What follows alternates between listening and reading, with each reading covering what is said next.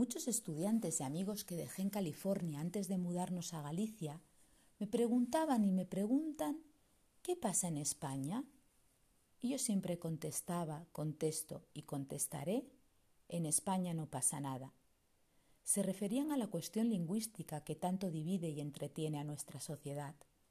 El catalán, el gallego y el euskera están en boca de todos, de sus hablantes, de sus detractores, de periodistas, de articulistas, de youtubers, de políticos, de cuentacuentos, de saltimbanquis, de gente aburrida, de gente entretenida, de gente que está ocupada y de gente que está desocupada. Y yo sigo pensando, vive y deja vivir. Dentro de muchos años, alguien recordará que en el 2021 se dedicó o Día das Letras Galegas a una escritora gallega llamada Shela Arias. Alguien recordará sus versos. Alguien tendrá sus libros o alguien habrá regalado sus libros. Alguien habrá leído a Shela Arias y se habrá emocionado en algún punto del planeta, porque los libros viajan, cambian de dueño, cambian de lugar y emocionan, o no, a quien los lee. Nací en Barcelona hace 47 años.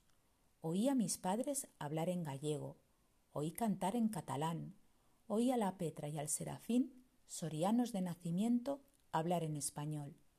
Oí hablar en francés por primera vez a mis profesores de francés en la escuela pública de Palas de Rey cuando tenía 14 años. Oí hablar en inglés a algún peregrino con quien me crucé de niña en mi pueblo. Oí hablar en alemán cuando llegué a Alemania.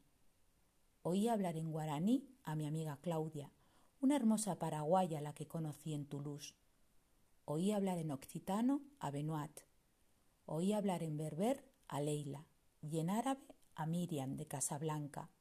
Oí hablar en hebreo a Sharon y en japonés a Ayato y a su madre. Los idiomas son mi pasión y no comprendo los enfrentamientos que existen debido a los idiomas en España, ni a quien usa los idiomas para enfrentar. Mi marido nació en Texas, mi hijo en California y yo en Cataluña. Actualmente vivimos en Galicia.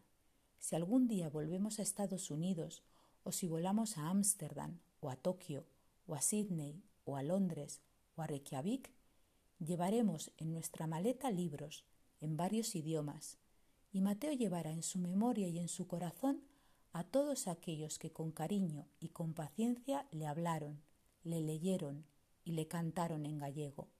Y quizás algún día él hablará o leerá o cantará a alguien versos de Sela Arias en gallego.